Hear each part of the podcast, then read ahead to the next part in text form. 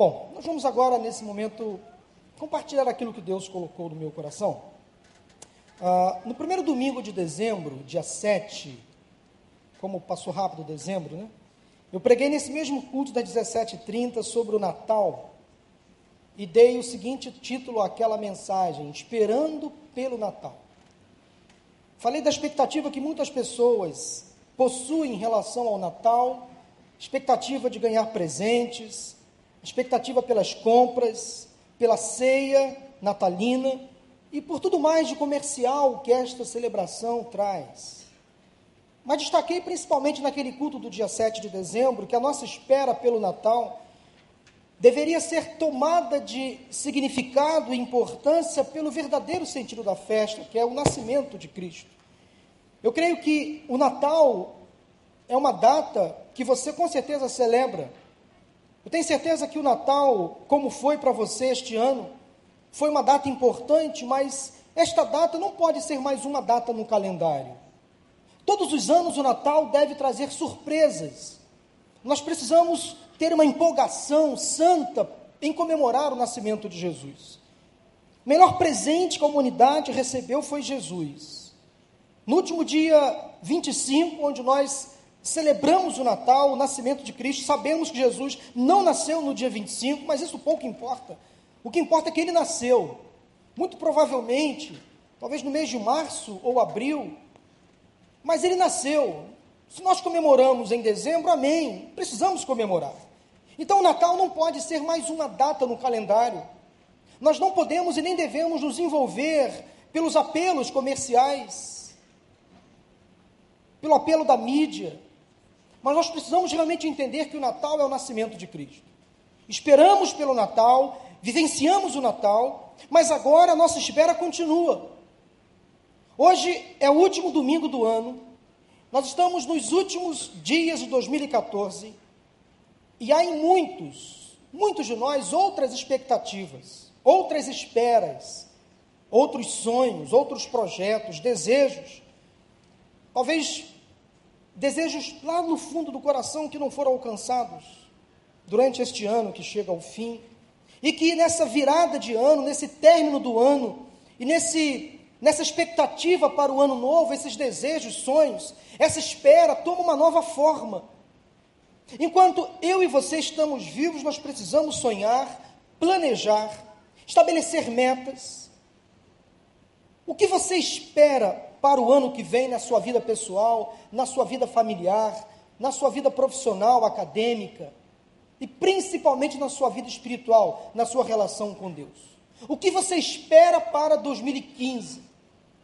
Porque se eu e você estamos vivos, nós precisamos esperar, aguardar, ter expectativas em relação ao próximo ano. O que você espera do ano que vai chegar? Eu quero falar nesta noite, tarde e noite, sobre esperando pelo ano novo. Como preguei no primeiro domingo de dezembro, esperando pelo Natal, o título desta mensagem é o seguinte: Esperando pelo Ano Novo. Quero mostrar uma imagem para você. Talvez para alguns não faça muito sentido agora, mas talvez no final da mensagem essa imagem faça muito sentido para você. Quando você olha para 2015, o que você espera, o que você vê? Quais são as suas expectativas? Quais são os seus desejos, os seus sonhos, os seus projetos para o ano novo? Será que você já contabilizou o que passou ao longo deste ano? Quais foram os seus erros e acertos? Os seus sucessos e insucessos? As portas que se abriram, aquelas que se fecharam? O que você fez de errado? Que você realmente deve abandonar o que de certo aconteceu e você precisa repetir. Então, quando você olha para 2015, o que você vê? Qual é a sua projeção para o ano novo? Todos nós, sem exceção, precisamos fazer um balanço. Olhar para trás para o ano que chega ao fim e pensar da seguinte forma: o que eu fiz de errado? O que eu fiz de certo? O que eu preciso repetir? O que eu preciso abandonar? Quais foram aqueles pecados que eu insisti e que agora eu preciso de uma vez por todas dar um ponto final? Essa imagem eu vou voltar a chamá-la no final da mensagem. Pode tirar, por favor. Essa época do ano, quando muitos, num excesso de otimismo, começam a fazer grandes promessas para o ano novo, mas que geralmente abandonam logo nos primeiros dias, na primeira semana de janeiro. Talvez você precise ser honesto com você mesmo nesse momento. Quantos aqui prometeram para si mesmos, talvez no final do ano passado ou no início deste ano, iniciar uma dieta logo na primeira semana de janeiro e você não conseguiu levar essa dieta adiante? Talvez você planejou, não, em 2014 eu vou correr na praia todo dia.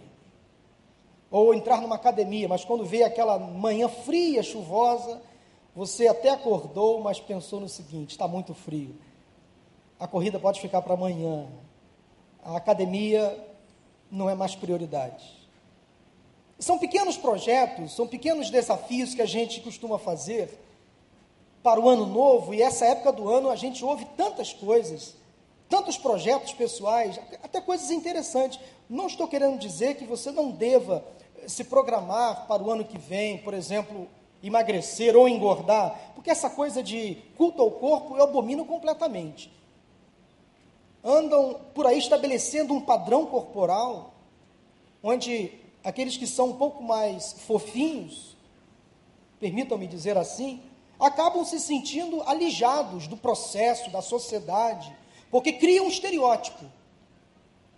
Para ser saudável tem que ser nesse estilo, estilo academia. Gostaria que você não se envolvesse com essas vãs filosofias, mas que você mesmo entendesse assim: como eu me sinto feliz? Eu me sinto feliz magrinho, mais ou menos, gordinho. É como Deus te ama. Deus não quer que você entre nesse padrão corporal deste mundo, mas que você se sinta feliz exatamente como você é. Careca, cabeludo, gordinho, magrinho, mais alto, mais baixo, com bíceps, sem bíceps, sabe? Com barriga tanquinho, com barriga tanque de 45 quilos, não tem problema. Sinta-se à vontade e feliz do jeito que você está. Não precisa também você ficar se martirizando. Então, se você precisa, por exemplo, para a sua saúde, para sua boa saúde, emagrecer, estabeleça essa meta, não vejo problema algum. Se você precisa para o ano que vem rever a sua dieta, faça isso. Então, cumpra os seus objetivos. Há coisas que nós precisamos realmente reforçar, refazer, recomeçar para que a sua espera pelo ano novo seja agradável, saudável, edificante, você precisa tomar algumas decisões muito importantes nesses últimos dias do ano. Para que 2015 seja um ano diferente, você precisa, a partir de hoje, dia 28 de dezembro, começar de fato a tomar decisões. Eu quero falar com você sobre algumas resoluções, alguns compromissos que espero que façam uma diferença radical na sua vida e na vida, na vida daqueles que estão ao seu redor, próximos a você, ou seja, sua família, seus parentes, seus amigos. Na verdade, o que eu gostaria é oferecer a você uma maneira de começar o ano novo, uma maneira diferente, talvez que traga um significado especial ao seu novo ano e, consequentemente, à sua vida. Serão quatro compromissos, quatro resoluções quatro desafios baseados na palavra de Deus, que eu espero que incentive você a olhar para 2015 de uma maneira diferente. Eu quero desafiá-la a fazer quatro compromissos para este ano novo. E aqui está o primeiro, anote isso no seu coração. Primeiro lugar, comprometa-se a esquecer dos seus fracassos. Quero que você repita o verbo da frase. Comprometa-se a esquecer. Esquecer é o verbo. Vamos lá? Esquecer. Todo mundo, esquecer. Primeiro compromisso é comprometa-se a esquecer dos seus fracassos. A ação desta frase é esquecer. Esquecer dos seus fracassos. Há quase dois mil anos atrás, um dos primeiros líderes cristãos, o apóstolo Paulo, nos deu o seguinte conselho: abra sua Bíblia em Filipenses, capítulo 3, versículos de 12 a 14. Esse é um daqueles textos bíblicos que praticamente se impõe durante este período do ano. Esse conselho da palavra de Deus tem sido resistido ao teste do tempo. Filipenses, capítulo 3, de 12 a 14. Baseado então na experiência do apóstolo Paulo, quando escreveu algumas de suas cartas, eu quero falar sobre essa espera pelo ano novo nesta, nesta tarde, nesta noite. Filipenses 3, de 12 a 14, assim diz a palavra de Deus: Não que eu já tenha obtido tudo isso ou tenha sido aperfeiçoado, mas prossigo para alcançá-lo.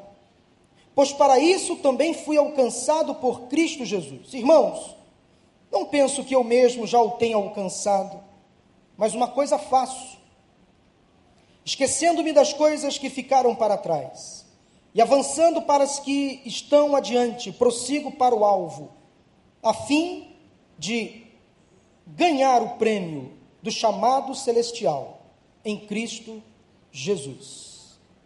Deus quer que eu e você não vivamos mais uma vida aprisionada por causa do passado aquele fracasso que aconteceu ao longo deste ano, aquele episódio que você quer apagar da sua memória, isso não pode mais aprisionar você. Talvez um erro que você cometeu durante este ano, aquele dia mal que trouxe a você, talvez um insucesso, uma tragédia, uma escolha errada, uma porta que você não deveria ter entrado, um convite que você não deveria ter aceito. Todos nós cometemos falhas, projetos que não dão certo, expectativas que não são alcançadas, sonhos que são interrompidos. Todos nós, sem exceção, durante 2014, fracassamos em alguma área da vida. Quem sabe você enfrentou um fracasso este ano, em uma área da sua vida, isso afetou a sua autoestima, deixou você com aquele sentimento de derrota, de tristeza, de vergonha, de incompetência, de frustração. Quando o fracasso nos atinge, afeta o nosso ânimo, o nosso humor é, alta, é, é, é gradativamente, naturalmente alterado. Nós perdemos o brilho, perdemos a alegria. O que você vai fazer com o fracasso que aconteceu? Sentar em cima dele e esperar 2015 chegar? Ficar preso àquele episódio da sua vida que você quer deixar de fato no passado, mas você não consegue tirá-lo da sua mente? Não é esse tipo de espera que você deve ter. Com certeza você não vai ver os seus fracassos sendo exibidos num canal de televisão. E digo mais: ninguém mais, além de você e Deus, ficarão sabendo deles. Fracassos, às vezes, derrotas, insucessos, ficam apenas entre nós e Deus, ninguém mais, às vezes, fica sabendo. Mas o pior é que às vezes acontece que há pessoas que armazenam na memória os seus fracassos e permitem que, como um filme numa grande tela de cinema, fique sendo exibido diariamente aquela cena, aquele episódio.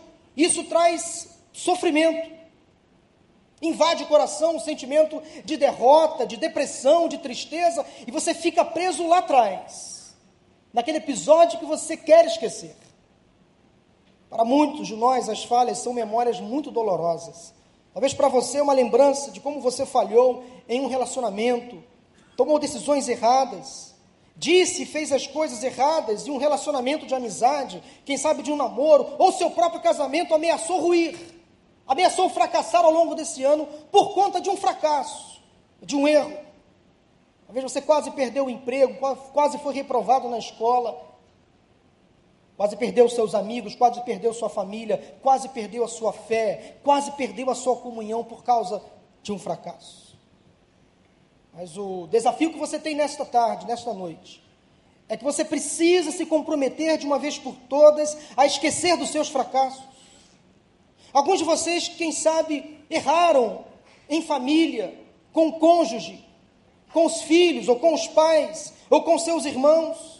Eu penso que essa espera pelo ano novo é um bom momento para você vencer esse desafio, romper com esses fracassos que tentam aprisionar você ao passado, prender você, tentar impedir você de caminhar para o ano novo com uma outra perspectiva.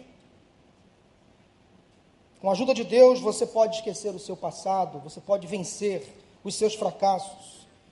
Com a ajuda do Senhor, você pode parar de se torturar. No ano novo, você precisa parar de viver acorrentado ao passado. Você precisa parar de, se, de sofrer, de se lastimar, de se punir em função dos seus erros, dos seus fracassos, dos seus traumas. Deus está dizendo aqui em Sua palavra que Ele não quer que você viva aprisionado e marcado pelos seus fracassos do passado, porque Cristo morreu, ressuscitou, para que eu e você pudéssemos ter acesso ao perdão e a possibilidade de recomeçar. E nosso Deus é o Deus da segunda chance, mas não só da segunda, é o Deus da terceira, da quarta, da quinta, da sexta, de quantas chances forem necessárias. É um Deus longânimo, as misericórdias do Senhor se renovam a cada dia. Deus não se esquece de cada um de nós, não se esquece. Se você pecar mil vezes, se arrepender mil vezes, Deus vai te perdoar pela milésima vez, pela milésima primeira e por aí vai. Porque as misericórdias do Senhor são a causa de não sermos consumidos, elas se renovam a cada manhã. Deus é fiel. Nós estamos aqui nesta tarde, nesta noite, podendo olhar para trás e pensar nos erros que cometemos Somos indignos de estarmos aqui hoje. Sim, somos. Como o apóstolo Paulo um dia disse, eu sou o pior dos pecadores, sem dúvida alguma você e eu somos os piores dos pecadores. O que nos difere é o pecado que cometemos, mas todos nós cheiramos mal. Somente pela graça de Deus, Ele nos dá a chance de nos encontrarmos na Sua presença nesse final de ano e receber dele a chance de recomeçar e ouvir dele a seguinte frase: Meu filho, eu estou com você. Eu não desisti de você. Continue, prossiga. Eu vou ajudar você a esquecer dos seus fracassos. Quando nos tornamos cristãos, o verdadeiro perdão se tornou uma realidade em nós. O perdão de Cristo permite-nos então esquecer os nossos fracassos os nossos erros. Você precisa tomar essa atitude hoje. A primeira resolução, o primeiro compromisso, o primeiro desafio que você precisa tomar de uma vez por todas, para que o ano novo seja um ano novo diferente, é de fato sepultar, lançar no mar do esquecimento, com a ajuda divina, os seus fracassos do passado. Não visite mais. Não mexa mais no passado, deixa ele para trás, porque Deus já esqueceu. Deus já esqueceu o que você fez. Você não pode mais condenar você mesmo. A você mesmo, você não pode mais ficar se punindo. Se você já se arrependeu, se você já confessou, se você já pediu perdão, Deus já perdoou você, portanto, vive em paz. Livre-se do peso, do trauma, da culpa. Não fique aprisionado ao passado. Comprometa-se a esquecer dos seus fracassos esquecendo-me das coisas que ficaram para trás e avançando para, que estão, para as que estão adiante. Deus tem coisas novas para você. Deus tem coisas novas. Segundo compromisso, desafio, segundo a segunda resolução que gostaria que você tomasse nesta tarde, nesta noite, é a seguinte: comprometa-se a desistir dos seus rancores. O verbo de ação aqui é desistir. Repita comigo: desistir. Qual o primeiro verbo de ação? Esquecer. O primeiro é desistir. Comprometa-se a desistir dos seus rancores. Ainda baseado na experiência de Paulo, Colossenses 3. Vá algumas páginas adiante na sua Bíblia, ou aí no seu celular, dê alguns toques adiante, paginando aí, Colossenses 3, de 12 a 14. Colossenses 3, de 12 a 14 Portanto, como povo escolhido de Deus, santo e amado, revistam-se de profunda compaixão, bondade, humildade, mansidão e paciência. Suportem-se uns aos outros e perdoem as queixas que tiverem uns contra os outros. Perdoem como o Senhor lhes perdoou. Acima de tudo, porém, revistam-se do amor, que é o elo perfeito, ou que é o vínculo da perfeição, em algumas versões. Comprometa-se a desistir dos seus rancores. Quando eu estava estudando esse texto e cheguei nesse ponto do sermão, eu fiquei um pouco preocupado com essa expressão rancor. Eu queria que você entendesse esse desafio. Porque Deus está desafiando você direta e pessoalmente a desistir dos seus rancores. Isto é o que ele quer dizer quando diz perdoar uns aos outros. e as queixas que alguém possa ao longo do ano ter feito contra você. Os problemas que alguém trouxe a você. O que é um rancor? Rancor é um profundo ressentimento que cultivamos em nossos corações contra alguém. Em outras palavras, é uma mágoa profunda, ocasionada por uma ofensa recebida ou instigada por situações anteriormente vividas. Veja bem que o passado ainda causa problema para muitos de nós. É um grande ressentimento o rancor.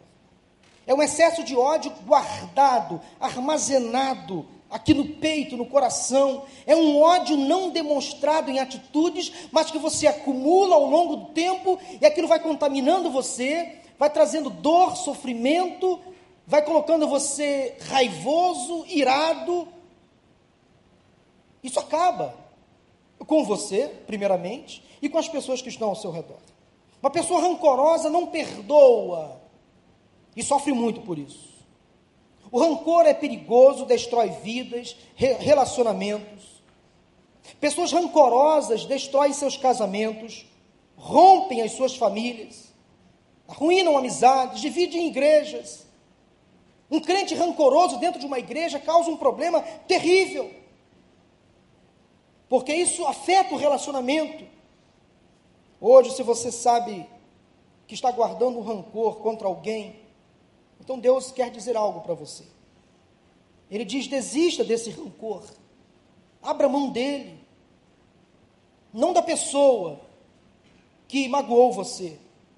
Você precisa orar e pedir ao Senhor: Deus, livra-me, livra-me desta mágoa, desse ressentimento, dessa ira que eu tenho em relação àquela pessoa que me ofendeu ao longo deste ano.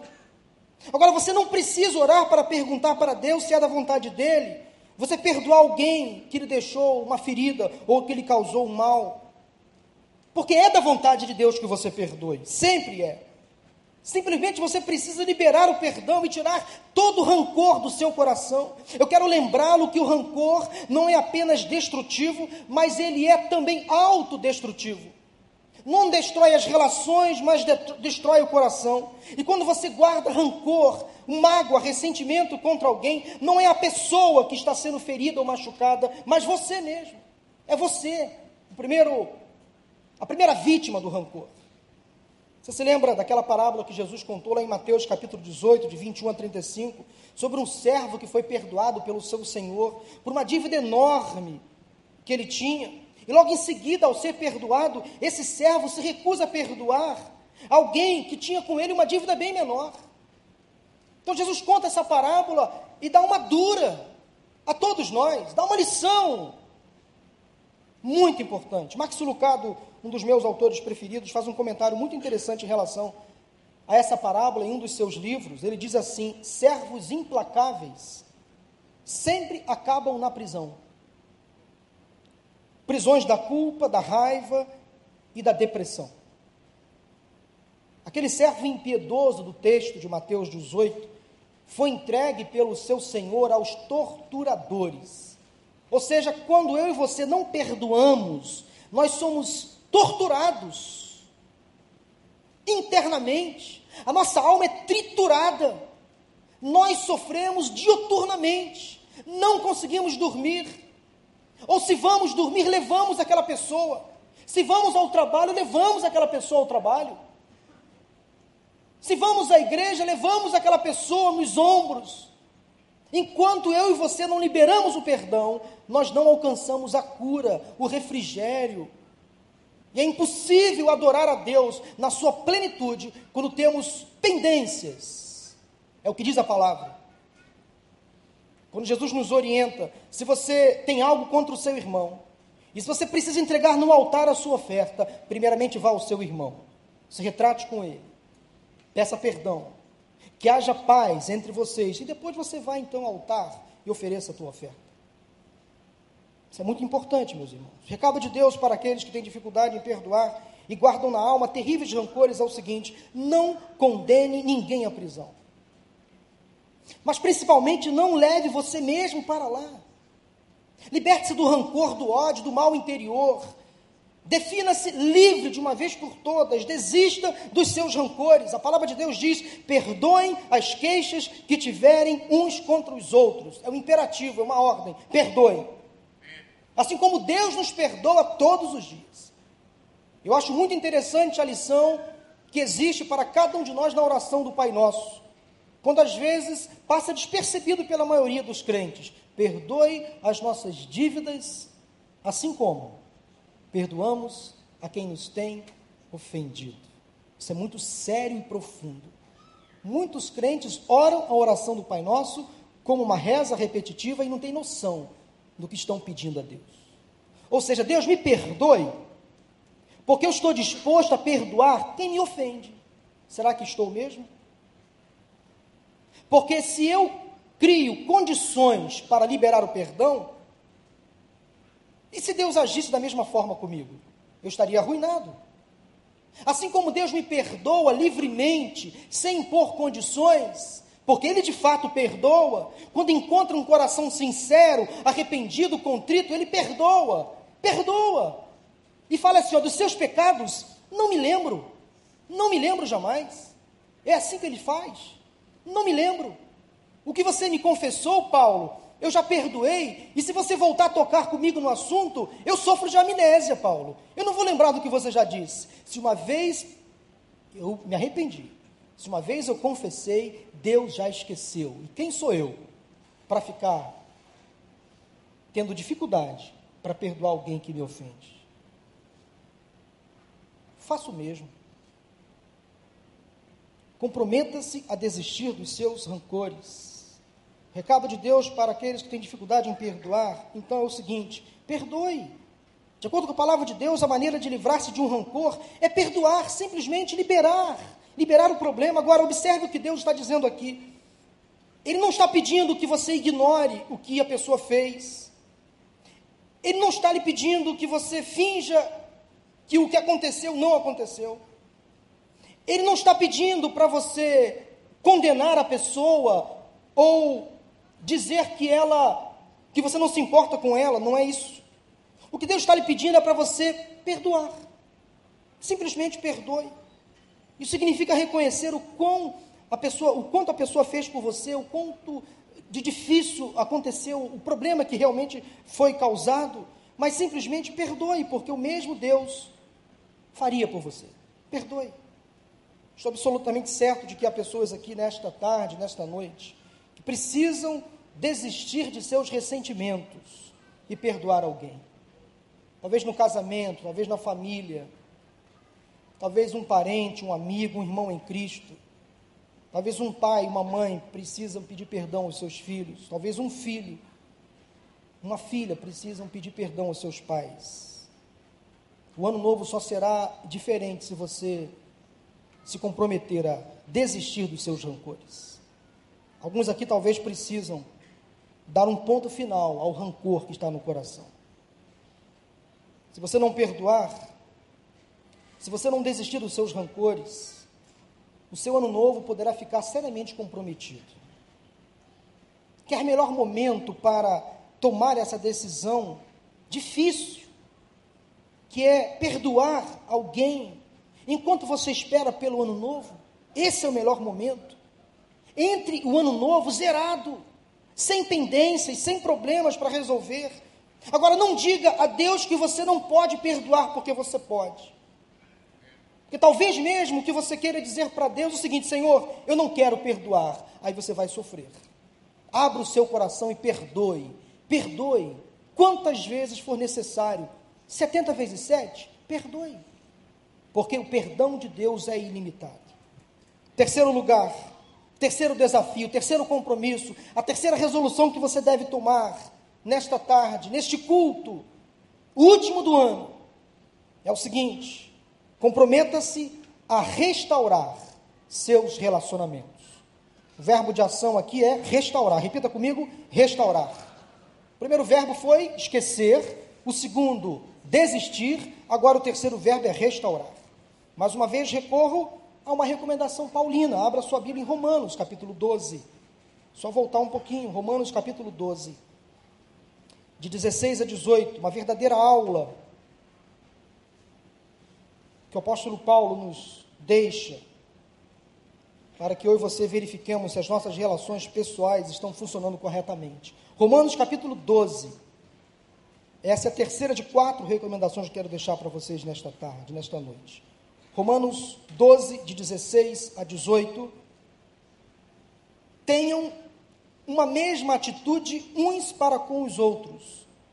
Não sejam orgulhosos, mas estejam dispostos a associar-se a pessoas de posição inferior.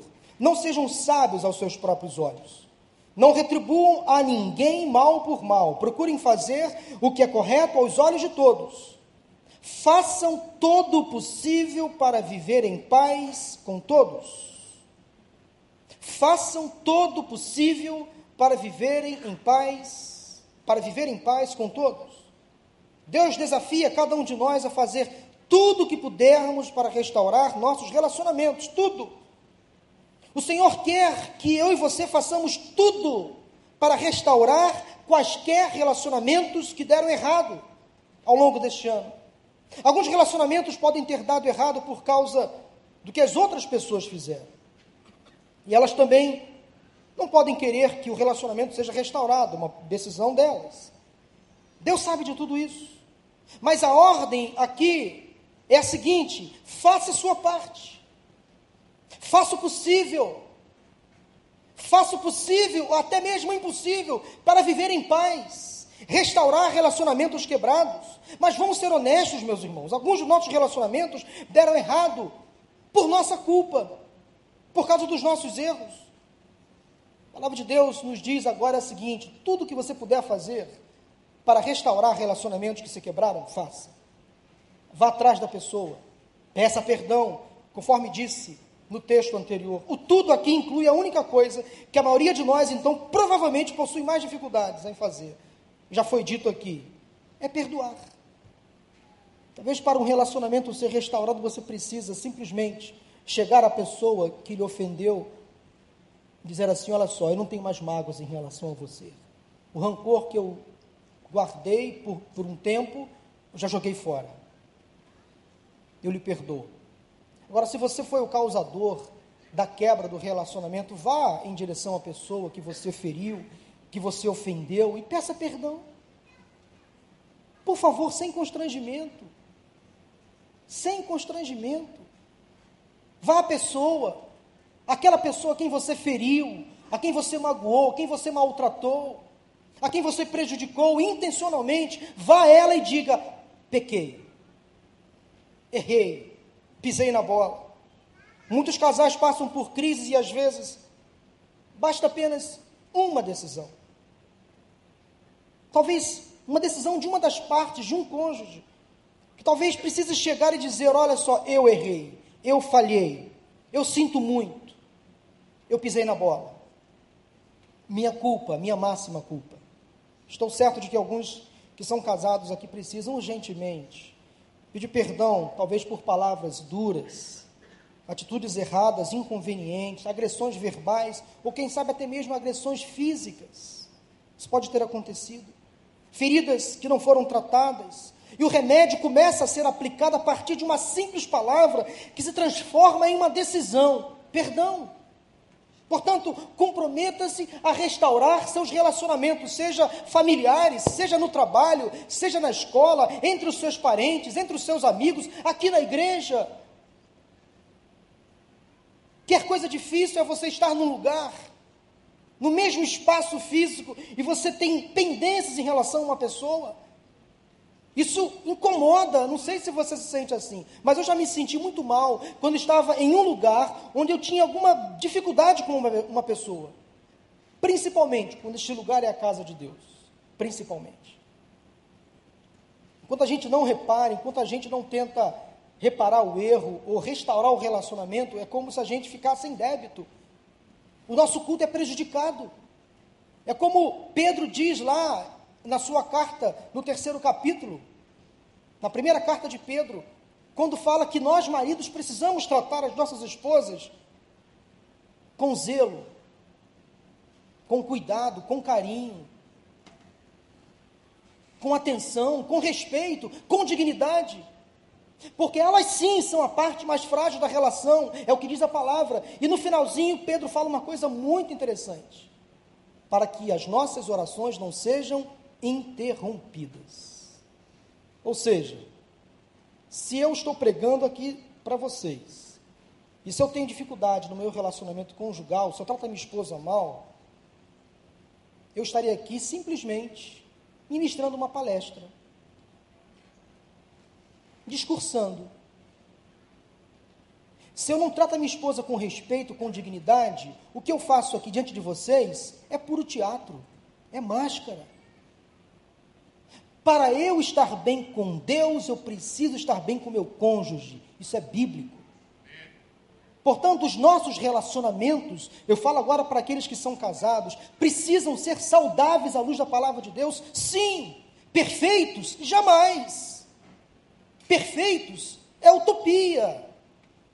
Mas eu e você, que somos casados, precisamos ter um relacionamento saudável, para que o nosso culto não seja um teatro. É o que diz a palavra de Deus. Para que as nossas orações não sejam interrompidas, é o que diz a Bíblia. Deus colocou no meu coração no final deste ano dois grandes desafios que eu compartilhei lá na nossa reunião de planejamento. Deus falou comigo o seguinte: que nós, como pastores da Igreja Batista do Recreio, e eu me incluo, eu sou o primeiro da fila, ele falou comigo. E eu transmiti o que ele falou comigo ao nosso grupo de pastores. Nós, como pastores da Igreja Batista do Recreio, precisamos ter as vidas mais santificadas desta igreja. Nós precisamos ser homens e mulheres mais santos diante do Senhor. Em segundo lugar, nós que somos casados, que fazemos parte do corpo de Cristo, como liderança desta igreja, precisamos ter os nossos casamentos mais saudáveis. Precisamos ser os mais santos e precisamos ter os relacionamentos conjugais mais saudáveis.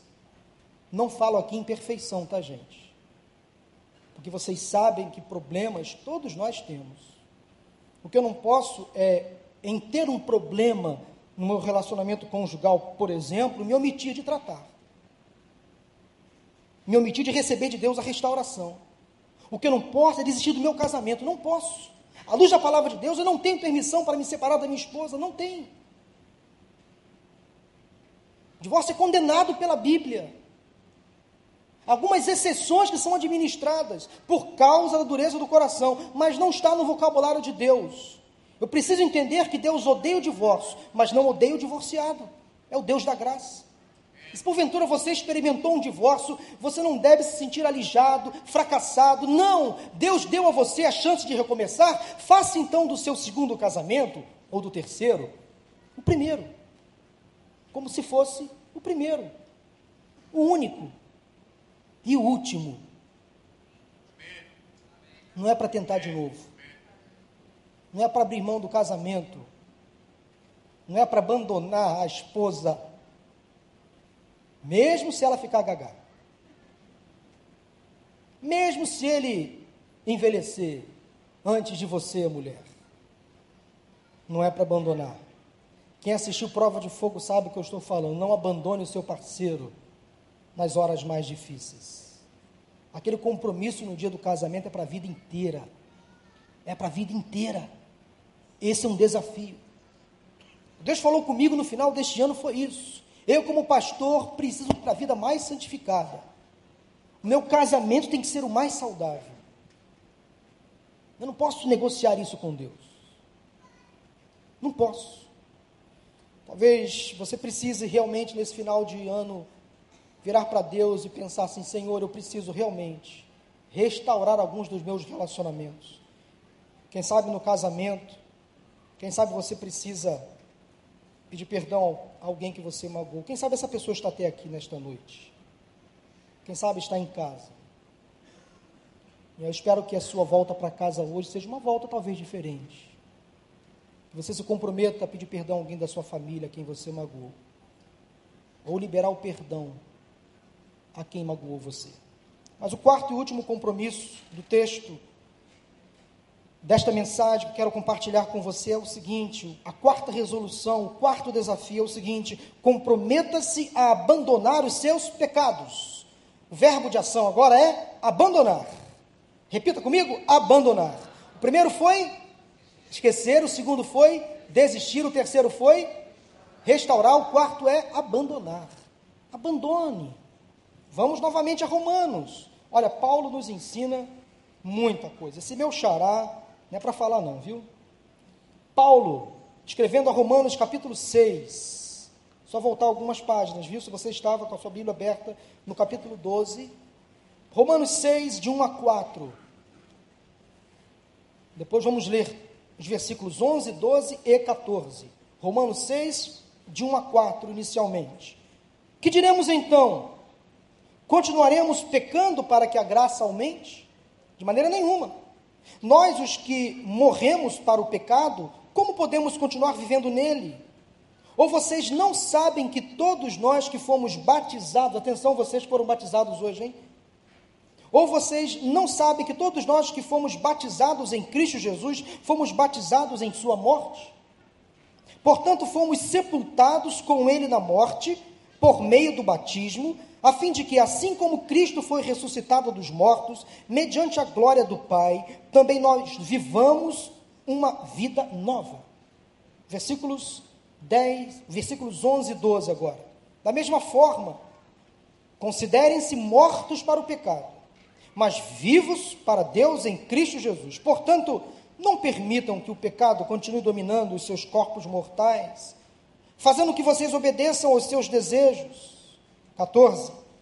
Pois o pecado não os dominará, porque vocês não estão debaixo da lei, mas debaixo da graça.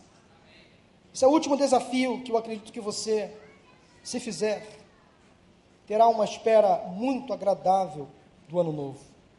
De fato, o ano novo vai fazer sentido para você. Quando a palavra de Deus nos diz que não permitam que o pecado continue dominando os seus corpos mortais, fazendo com que vocês obedeçam aos seus desejos, Deus nos garante aqui, meus irmãos, entenda uma coisa: é o seguinte, você e eu conseguimos controlar os nossos desejos pecaminosos. O pecado não tem total domínio sobre nós, por mais fortes e tentadores que eles sejam. O pecado, por mais atraente e sedutor que seja, não consegue dominar a nossa vida. Eu e você temos condições de freá-lo, dizer não, aqui não, agora não. Agora não, chega. Chega de fazer bagunça na minha vida, chega de arruinar meu casamento, chega de atrapalhar minha comunhão com Deus, agora não. Eu sei que o seu gosto é amargo, eu sei que aparentemente você é sedutor, é atraente, mas não vale a pena mais experimentá-lo. Ponto final. Não vou mais ceder. Eu e você temos esta capacidade dada pelo Espírito Santo de Deus. Deus não permitirá que tentação alguma venha sobre nós, que nós não temos condições de dizer não. Não há tentação alguma que nós não tenhamos condições de dominar. Você e eu conseguimos controlar os desejos pecaminosos. Entenda isso. O pecado, então, por mais atraente e sedutor, não consegue dominar. Abandonar aquele pecado de estimação é possível com a graça de Deus. O que Paulo quer dizer aqui é aquele pecado de estimação. Aqueles pecados habituais que escravizam a vida de muitas pessoas. Muitos escolhem dar voz e vez àqueles pecados habituais que ficam ali na cabeceira da cama, que se alimentam à mesa, que ficam ali fazendo parte da vida diária, que entram no carro, que vai junto para o ônibus. É aquele pecadinho que você não quer abrir mão dele. Aquele, aquilo lhe satisfaz de uma certa forma. E faz você viver uma vida dupla. Uma coisa é fora de casa, um jeito fora de casa e outro jeito em casa. Um jeito é no trabalho, outro jeito, outro jeito é na igreja. Isso que o pecado faz. Cria uma dupla personalidade. O pecado faz com que o crente viva uma dupla persona. Eu sou uma pessoa aqui, outra pessoa lá. Aqui na igreja, na coletividade, eu sou santo, levanto as mãos, louvo, até choro. Abraço a minha filha, beijo meu filho, falo bem da minha esposa, fico bem com ela, mas quando chego em casa, eu mudo. Isso é pecado. Isso é pecado. O que eu sou aqui, eu tenho que ser lá. E se eu sou aqui uma coisa que eu não sou lá, invalida o que eu sou aqui. Invalida completamente. Por isso que não há essa diferença entre o que é secular e o que é sagrado, na minha concepção. Porque há pessoas que acham o seguinte: o sagrado é só aqui no templo. Aqui eu vivo o sagrado. Aí quando eu saio daquelas portas, eu vivo o secular. Não. Na vida do crente, o secular e o sagrado se confundem, se misturam. Lá no meu trabalho, eu sou sacro, eu sou santo, separado. Eu não sou uma pessoa aqui outra pessoa no trabalho, na escola. Eu tenho que ser a mesma pessoa. Não posso ter dupla identidade. Não posso ter dupla persona. Tem que ser uma pessoa só. É um desafio. Qual é o seu pecado de estimação? Aquele que insiste em acompanhar você diariamente. Você tem um temperamento explosivo? Talvez seja o orgulho, aquela sensação silenciosa de se sentir melhor do que as outras pessoas. Talvez o seu pecado seja a sua língua grande. Talvez um vício, uma droga lícita ou ilícita que você não consegue deixar. Uma vez uma pessoa crente chegou para mim e falou: Pastor, fumar é pecado? Uma pessoa nova convertida, diga-se de passagem. Eu falei, disse, disse para ela só. O fumar em si não é pecado. O pecado é o que o fumo traz para você. O que o fumo traz como consequência ao seu corpo, à sua saúde. A questão é o que o cigarro vai abrir de portas depois. Pastor, beber é pecado? Beber em si não é pecado. O pecado é o que você vai fazer ao beber. Essa é a questão. Não, pastor, eu sei me controlar. Sabe mesmo? Eu sou um. Eu bebo socialmente. Só nos finais de semana, mas numa quarta-feira também bebo. Eu sei me controlar. É aquele barzinho lá na, na, na sala da casa que fica ali escondidinho. Ninguém vê, mas Deus vê. Aí você vai abrindo concessões, aquilo vai lhe, lhe envolvendo. Aí você tem um filho pequeno, ele olha você beber, olha, para ele é normal aquilo. Quando ele se torna um adolescente, um jovem, ele vai querer fazer o mesmo. Você vai dizer o que para ele? Não faça o que eu faço. Faça o que eu estou falando. Vai dar uma confusão danada na cabeça dele. Há portas que nós precisamos fechar. Precisamos fechar. Talvez seja esse o pecado que você esteja tentando aí conviver com ele. Você é uma pessoa altamente crítica, julgadora, tudo está errado para você. Talvez há um pecado sexual que você continua cedendo a ele. Talvez a pornografia, um vício. Talvez você foi longe demais no seu relacionamento de namoro, lá com seu namorado ou com a sua namorada este ano. Aí eu falo aos jovens, adolescentes que estão aqui, como jovens, adolescentes sofrem nesta área, eu entendo. Mas às vezes são permissões que são feitas. Uma vez uma pessoa da igreja falou assim: Pastor, minha filha viajou com o namorado. Aí eu, de forma ingênua, perguntei: Mas em, vão ficar em quartos diferentes, né, irmã? Na pousada. Ah, pastor, claro que não. Você deduz o quê? Concessões que são feitas. Aquele casal de namorado que vive como marido e mulher. E adia o casamento porque está tudo bem assim. Para que casar? Assumir compromisso, pagar contas, ter responsabilidade, para quê? E quando a gente usa esse discurso, irmãos, é como se na escuta de alguns, esse discurso para alguns é legalismo puro, é fundamentalismo. Eu já fui taxado aqui na nossa igreja de ser um pastor fundamentalista. Porque não apoio o divórcio, não apoio a união homo, homoafetiva, não apoio. Não apoio o sexo antes do casamento. Para alguns eu sou fundamentalista demais. Que seja. Que me olhem desse jeito, eu não vejo problema algum. Não vai me fazer mal nenhum. Então, se alguém aqui que está me vendo como fundamentalista, eu estou bem com Deus, tá? Estou em paz com Deus. Se usar esse discurso é um legalismo farisaico, eu prefiro ficar com a Bíblia.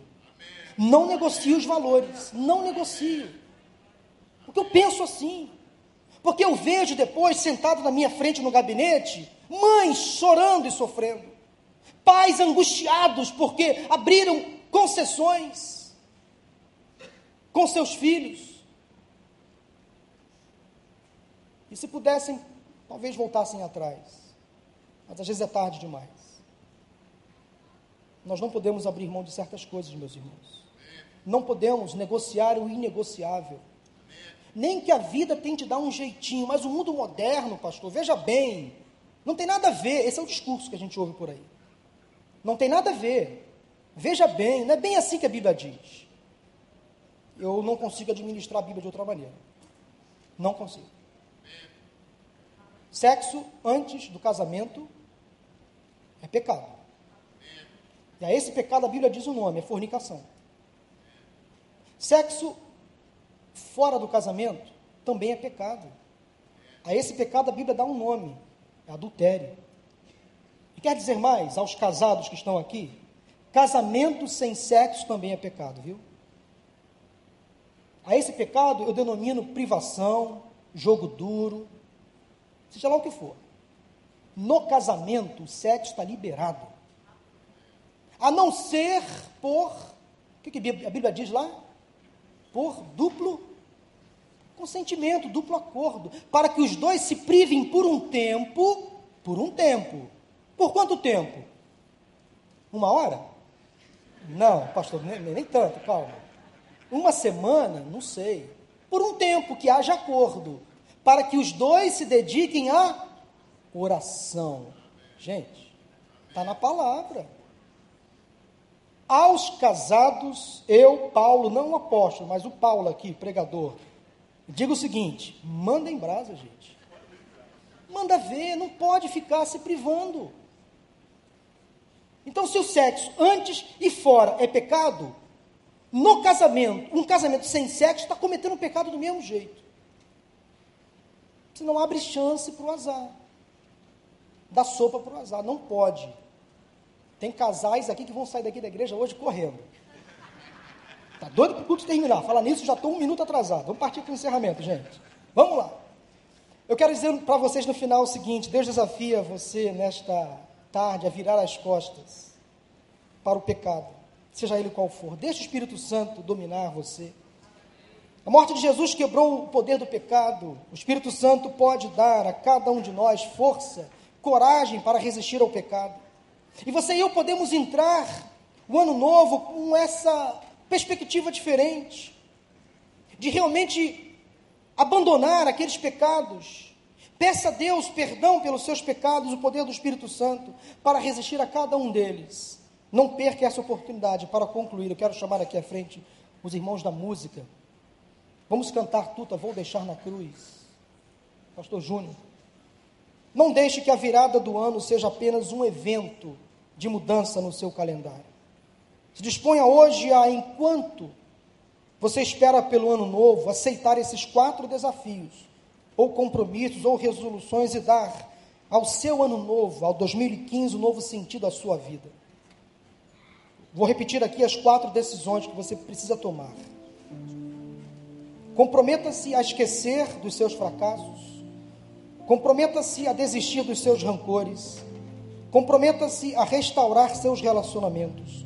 Comprometa-se a abandonar os seus pecados. Neste ano novo, meu irmão, minha irmã, neste 2015, você vai ter realmente algo bom para comemorar. Mostra aquela imagem de novo. Tenha coragem para perdoar a si mesmo e esquecer o passado. Tenha coragem para perdoar aqueles que lhe magoaram, para pedir perdão àqueles a quem você feriu.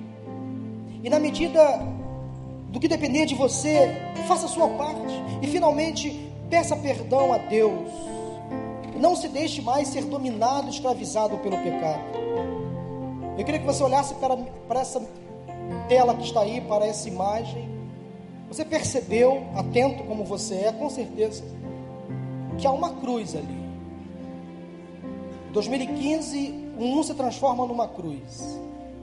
e talvez você não perceba mais indo em direção à cruz há uma família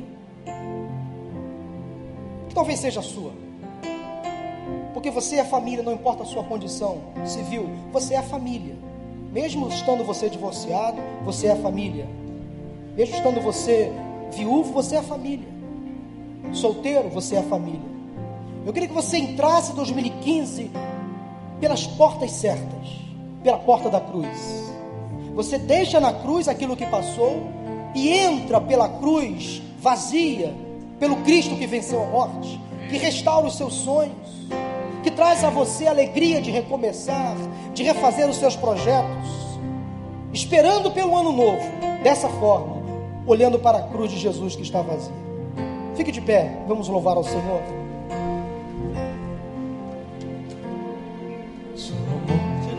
Cruz, carregando a minha dor, você se expôs por mim. Se entregou em meu lugar e me deu uma nova chance. Eu vou recomeçar. Vou deixar na cruz passou, tudo que ficou para trás. Olho para você, corro para você, o seu amor me chama. Sua morte ali na cruz, carregando a minha dor, você se expôs por mim. Se entregou em meu lugar e me deu uma nova chance. Eu vou recomeçar. Deixa na cruz. Vou deixar na cruz. Abandone tudo. Tudo que passou. Esqueça tudo. Desista dos seus rancores. Abandone seus pecados. Olho pra você. Restaure os seus relacionamentos.